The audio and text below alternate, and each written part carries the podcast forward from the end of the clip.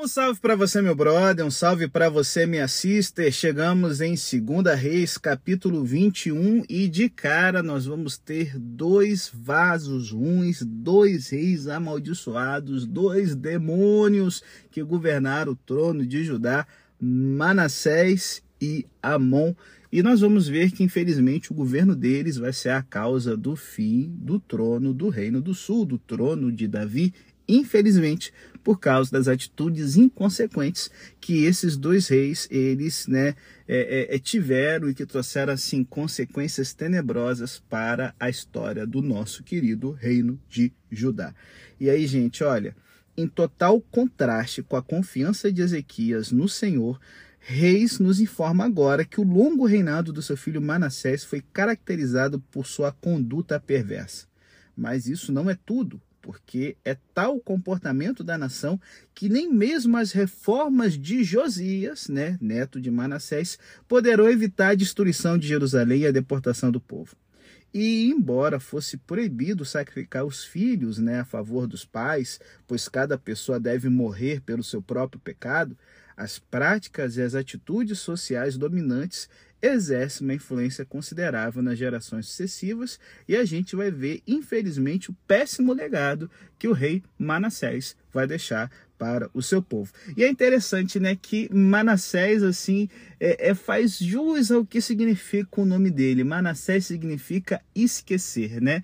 É o nome que José dá ao seu primogênito no Egito, porque ele queria se esquecer das aflições que ele havia passado, né, durante seus momentos tensos, assim, é, é de venda dos irmãos, os irmãos tendo vendido ele, ser escravo no Egito, preso e tudo mais. E assim, galera, é, a, a, cronologia do reino de Ezequias e de Manassés dá muita dor de cabeça para os historiadores hoje. Então, tem algumas pessoas que acreditam que Manassés ele já era nascido, tá certo, na época da doença do rei Ezequias e que ele governou ali como um corregente dos 12 aos 22 anos, junto com seu pai e tal.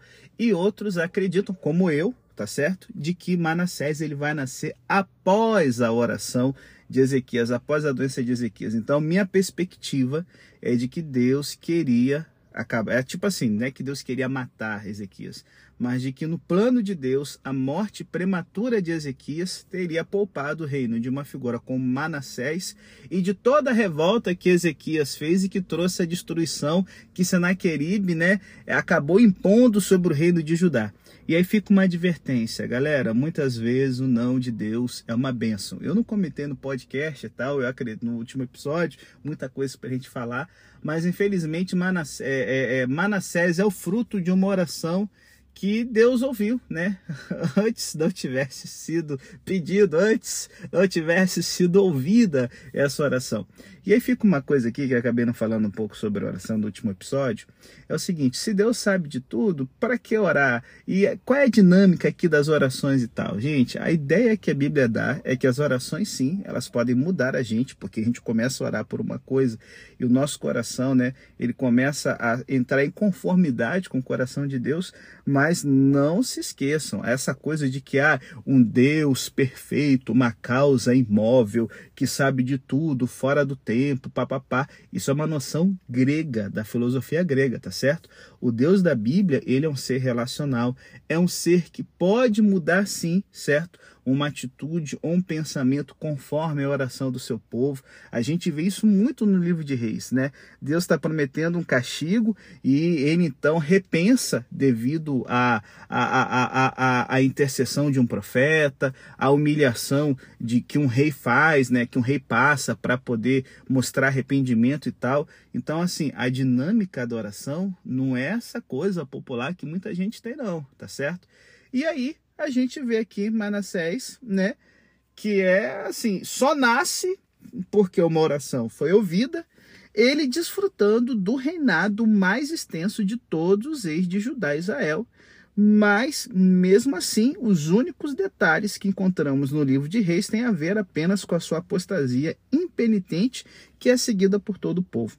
Entre a introdução habitual e a avaliação final, não encontramos a relação habitual de incidentes, né, sobre o que, que ele conquistou, como foi a situação e tal, mas apenas um discurso bem extenso sobre o julgamento de Deus, que nos informa sobre a sua desobediência aos mandamentos do Senhor.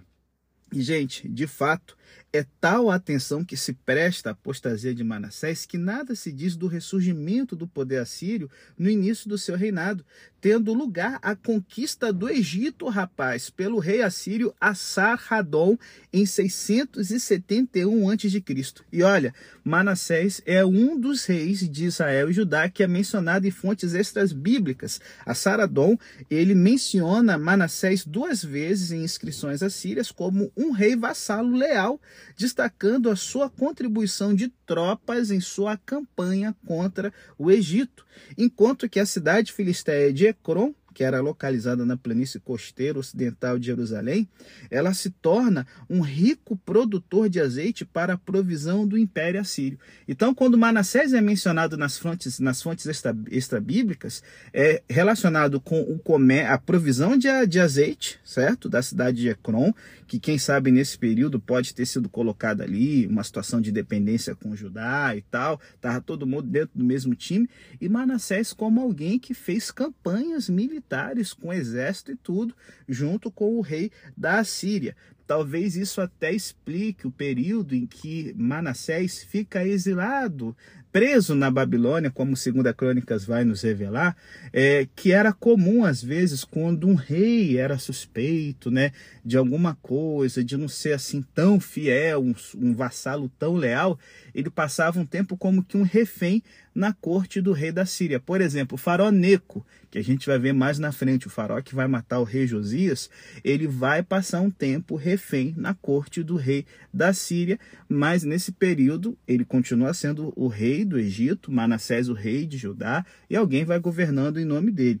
Enfim, um homem que governou tanto tempo, né? É claro que reis assírios subiram e, e, e, governaram e morreram durante o período de Manassés.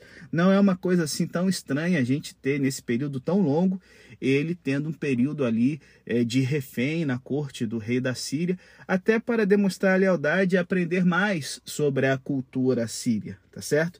Então, assim, após a devastação anterior pelas tropas de Senaqueribe durante o reinado de Ezequias, Judá, debaixo do domínio assírio, experimentou então uma sólida recuperação e um notável aumento de sua atividade comercial. E olha, em um escrito de origem diferente, Manassés pode ter sido elogiado por um governo que testemunhou um longo período de paz e estabilidade, mas em vez disso, o livro de Reis tem um silêncio absoluto sobre todos esses sucessos e prosperidade. Sua gestão política é vista como confirmação de um desastre iminente e a paz não duraria muito. Como eu comentei sobre Segunda Crônicas, né, o relato lá começa de forma semelhante, ocorrendo uma mudança nos versos 10 a 20, onde somos informados de que ele é feito prisioneiro pelo rei da Síria, algo que eu já mencionei aqui, fazendo com que ele retorne à fé no Deus de Israel e realizando novas reformas após sua libertação. Mas a gente vai comentar mais sobre isso na temporada House of Cards sobre Segunda Crônicas, tá certo? Embora alguns comentaristas vejam nisso uma contradição, ambos os relatos são complementares, né? E por que, né? O foco é diferente porque são dirigidos a um público muito diferente. Reis destaca para o seu público as tremendas consequências da idolatria e o apelo a um arrependimento é uma preocupação constante. Crônicas, por outro lado, dirige-se a um auditório muito posterior no tempo, é, é, buscando encontrar uma lição distinta, embora complementar da vida de Manassés, aonde é ressaltada a graça divina para um pecador notório.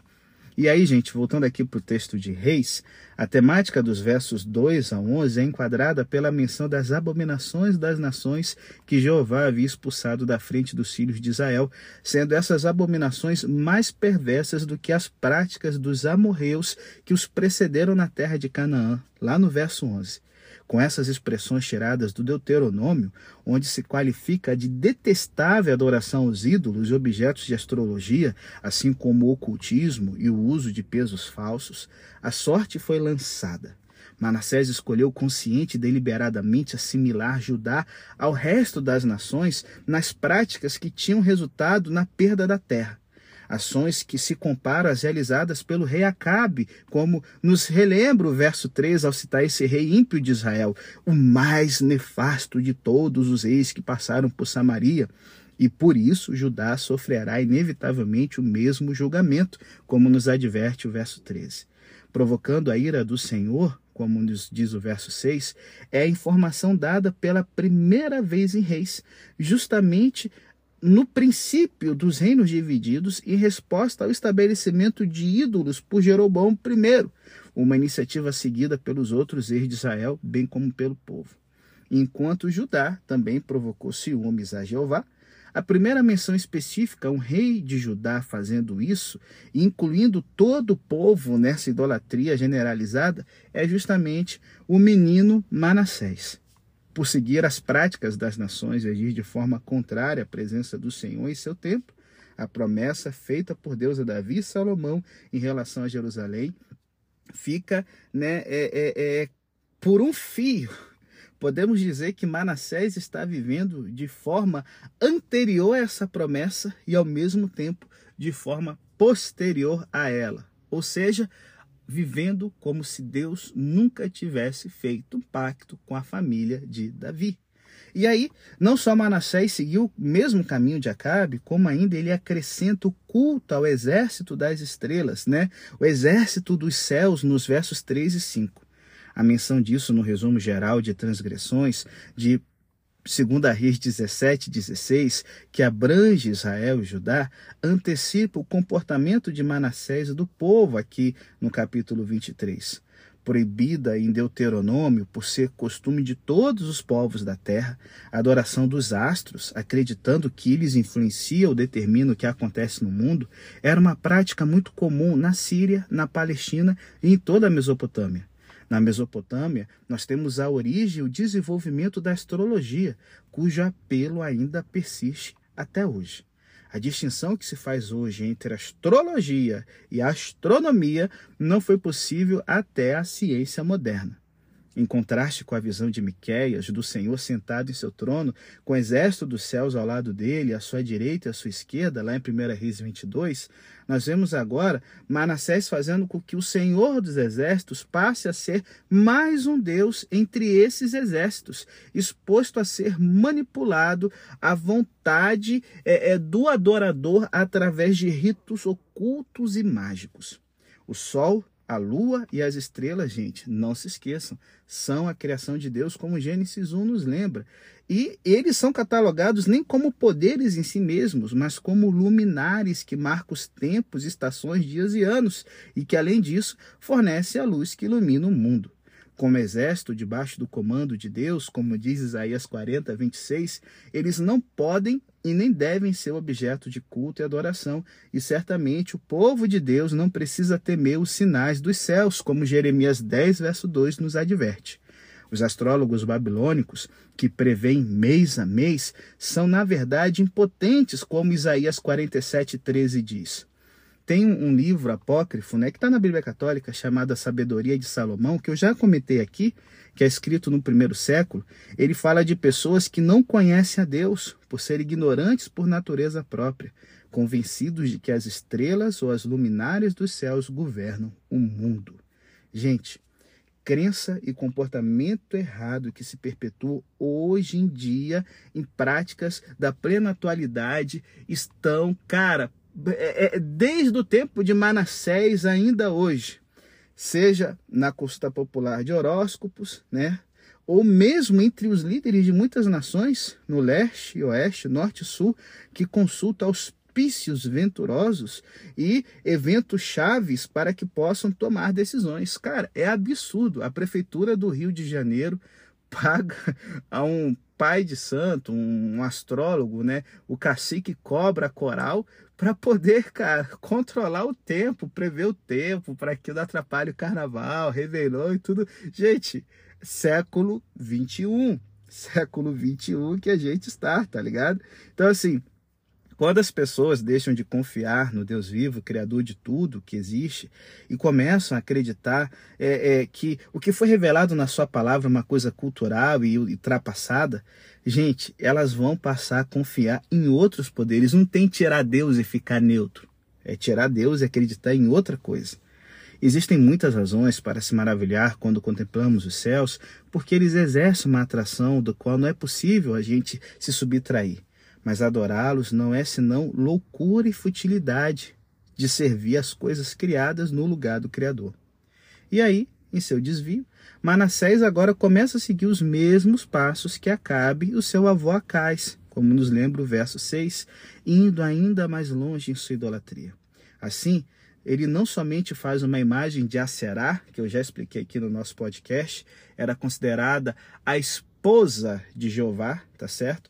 Como também coloca uma imagem dela no templo, irmão, dando assim apoio oficial ao culto a Acerá como a esposa de Jeová, ação que contraria as condições estipuladas para a promessa de permanência em Israel. A terra que dei aos vossos pais é uma expressão que evoca outros casos em que encontramos essa mesma expressão em Reis, na oração de Salomão, quando o templo é consagrado, com a vontade expressa de Deus de trazer de volta a Israel os cativos, lá em 1 Reis 8, o aviso do julgamento a Jeroboão I Israel por erguer estátuas a Será, em 1 Reis 14. Infelizmente, não é só Manassés que ignora o aviso, pois o povo faz exatamente o mesmo e resolve não ouvir. É o que está no verso 9. O verbo, gente, ouvir no hebraico, shemar, é evidentemente um definidor para a teologia da aliança em Deuteronômio.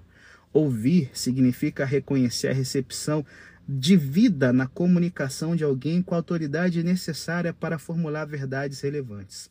Não ouvir pode ter em seu fundo uma tentativa de autonomia. É, por exemplo, o caso do Covid, né? A pessoa ouviu a instrução, use máscara, vacina, se cuida, papapá, ela reconheceu uma autoridade. A pessoa que não quis ouvir, ela disse: Não, eu decido o que é melhor para mim. Enfim, a conexão entre ouvir e agir com base na palavra comunicada é uma característica comum a muitas línguas, está presente também na frequente exortação de Jesus a ouvir as suas palavras. Desobedecer significa comportar-se como se as palavras não tivessem sido pronunciadas, pelo que na realidade, então, elas não foram ouvidas. A apostasia, gente, de Manassés é ainda mais evidente pelas advertências dadas pelo Senhor através dos seus profetas no verso 10. As expressões e o vocabulário a que se recorre aqui evocam os começos da monarquia e do lugar preferencial que o templo ocupava na vida em Israel. O julgamento vai ser inevitável e também público. Eis que trago mal sobre Jerusalém e sobre Judá, que quem o ouvir ficará retinindo os ouvidos. A palavra, aqui a frase final, é encontrada em outros textos apenas quando o julgamento é anunciado, sabe aonde? Para a casa de Eli. E isso é associado à captura da Arca da Aliança e à primeira destruição do Santuário Nacional em Siló, como 1 Samuel 3,11 nos adverte. Nisso, em outros detalhes, o julgamento abrange a totalidade do período da monarquia. Essa justiça é ilustrada com as imagens do prumo e da corda de medir, com uma eficácia que lembra o prato que se limpa conscientemente no verso 13, e uma gravidade incomum no livro de Reis. O povo, como herança do Senhor, o abandona. E isso tem uma dupla, é, é, é, é, uma expressão dupla, única na oração que Salomão faz no templo, em 1 Reis 8, 51, 53 e 57. E é, é, é remanescente é um termo que aparece apenas nas palavras de Isaías é, é, a Ezequias, lá no capítulo 19, 31, enquanto que saque e despojamento aparece exclusivamente aqui no capítulo falando sobre Manassés.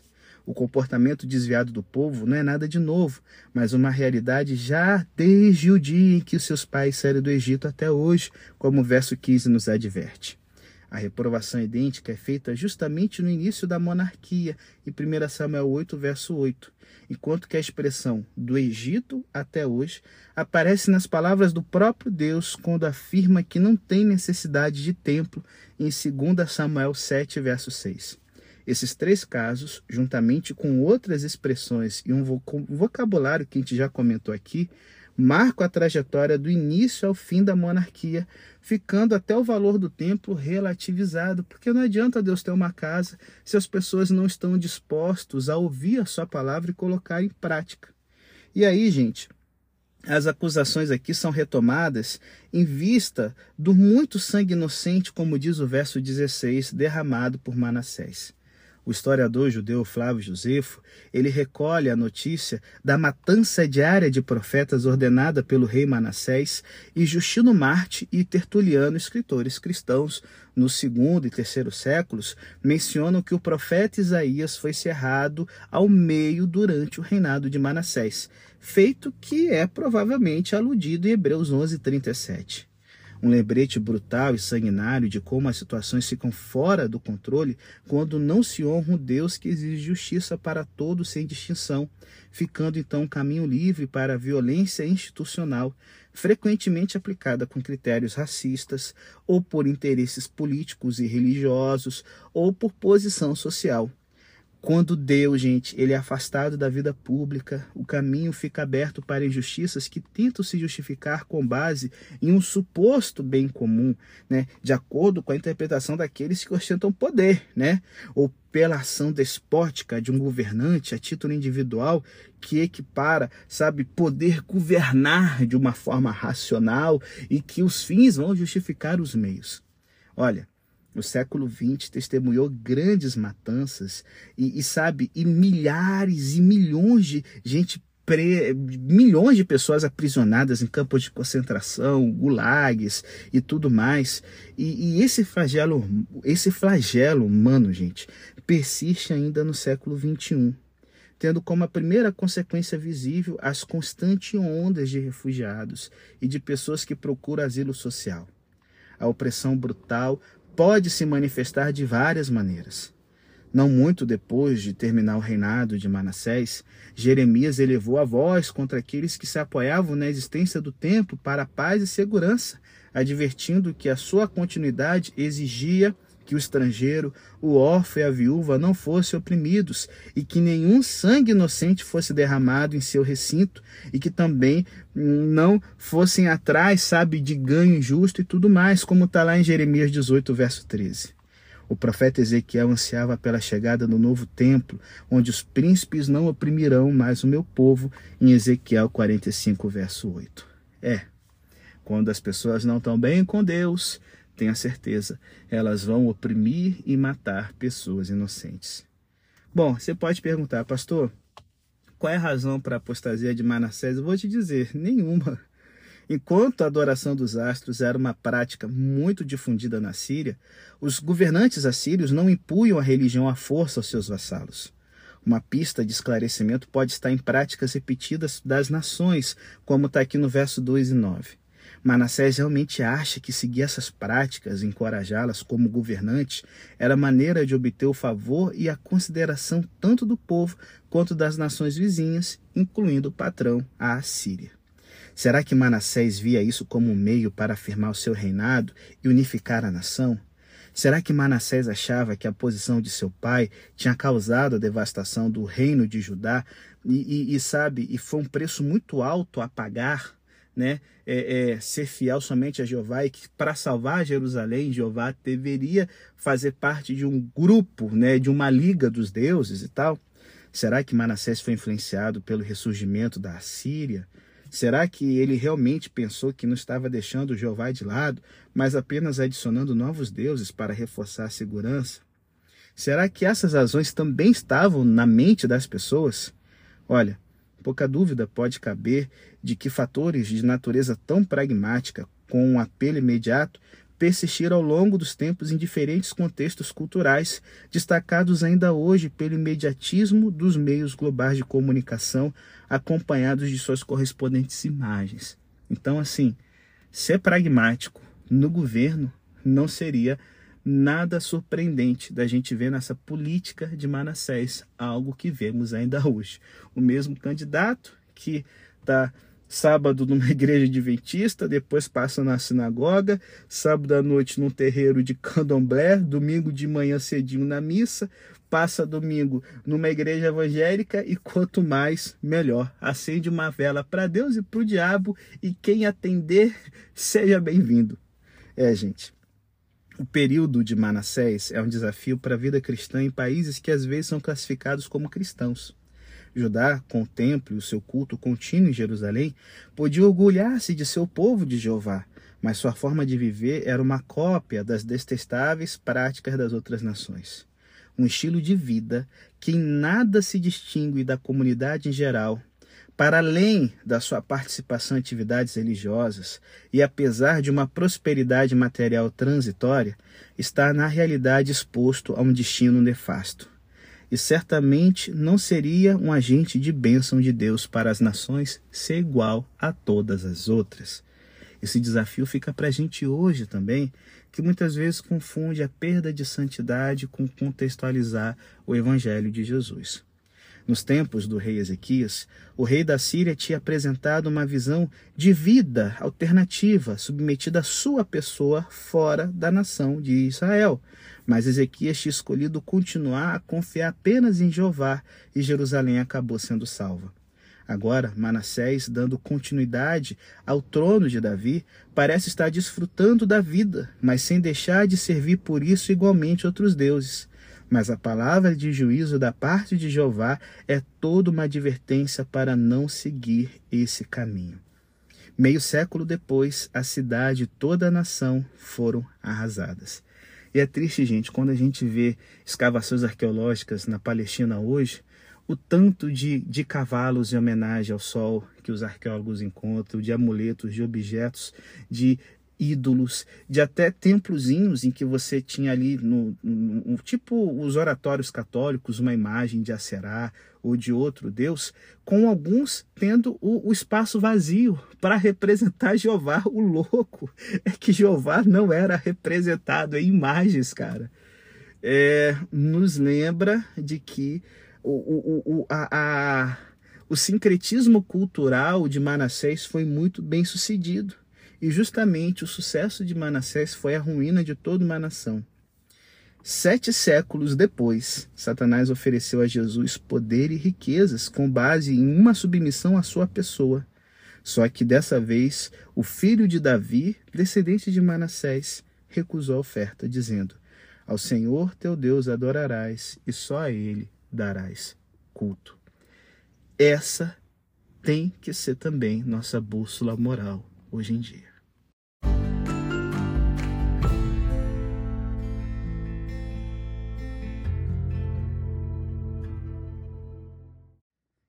Galera, fechando o nosso podcast, nós temos aqui o breve reinado de Amon. Amon é um nome aí, né, que significa povo, né?